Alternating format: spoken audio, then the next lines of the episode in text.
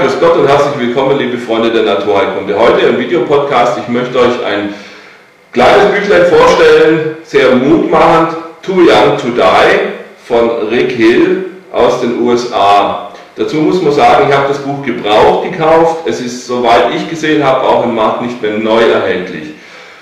Es ist ein interessanter Bericht, ein persönlicher Bericht, sehr emotional ähm, über seine Geschichte als junger Mann, er hat diverse Male gutartige Tumoren entfernen lassen müssen und hat dann Anfang 20 Hodenkrebs bekommen, der schon im ganzen Körper dann metastasiert war. Das hat man dann auch nachgewiesen über Lymphknoten, auch im Nacken oben.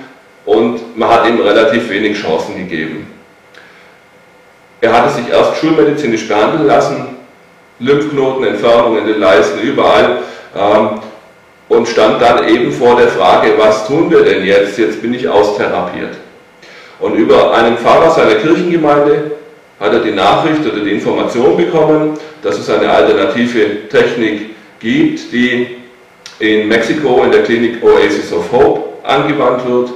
Und nach längeren Diskussionen, auch in der Familie und hin und her, wo es auch ums Geld ging natürlich, ähm, haben sie sich entschlossen, diese Therapieform auszuprobieren, das wahrzunehmen. Und er ist dann runtergeflogen nach Mexiko und hat dort mit diesem Dr. Contreras Kontakt aufgenommen. Und äh, er war noch so fit, dass er ambulant behandelt werden konnte. Das ist natürlich ein Riesenvorteil für Patienten, wenn sie nicht in der Klinik bleiben müssen.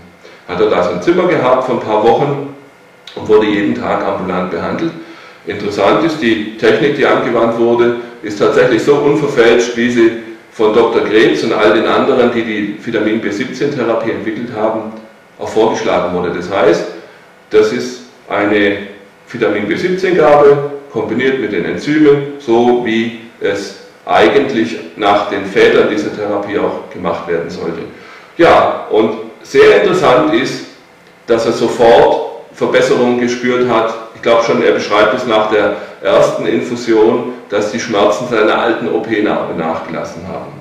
Ja, und ich glaube, nach vier oder sechs Wochen ist er dann dort wieder weg und er ist gesund geblieben. Das Buch ist von 1987. Die Krankheit ist in den 70er Jahren gewesen. Das heißt, das Buch wurde im Rückblick geschrieben und er war schon 15, 16, 17 Jahre gesund. Wie es im Moment ist, weiß ich natürlich nicht. Aber es ist ein mutmachendes Buch, dass man auch mit alternativen Methoden Erfolge haben kann. Das weisen die Jungs dort in Mexiko ja seit Jahrzehnten nach. Äh, soweit ich weiß, sind schon weit über 100.000 Patienten dort mit B17 behandelt worden. Ja, das möchte ich euch einfach durchgeben, möchte euch empfehlen, schaut, vielleicht bekommt ihr das Buch ja gebraucht doch noch irgendwo. Ihr könnt es ja zum Beispiel bei Amazon.de euch vormerken und sobald es eben in den Gebrauchtmarkt kommt, bekommt ihr eine Nachricht, Ihr braucht ja nur ein Preislimit eingeben. Natürlich, also für so ein Büchlein würde ich auch keine 100 Euro bezahlen. Aber es ist ein Buch, das sich zu lesen lohnt. Vielleicht kann ich auch mir mal Zeit nehmen, um ein paar Passagen für euch zu übersetzen. Das wird sich mal zeigen. Ich würde mich natürlich freuen, wenn da ein bisschen Rücklauf kommt. Wenn ihr Interesse daran habt, dann schreibt mir noch einfach eine E-Mail. Ihr findet die ganzen Daten wie immer im Abspann und auf meiner Webseite. Ja, ich wünsche euch noch einen schönen Sonntagnachmittag und hoffe, wir sehen uns bald wieder. Bis dahin, tschüss, servus und ciao, ciao.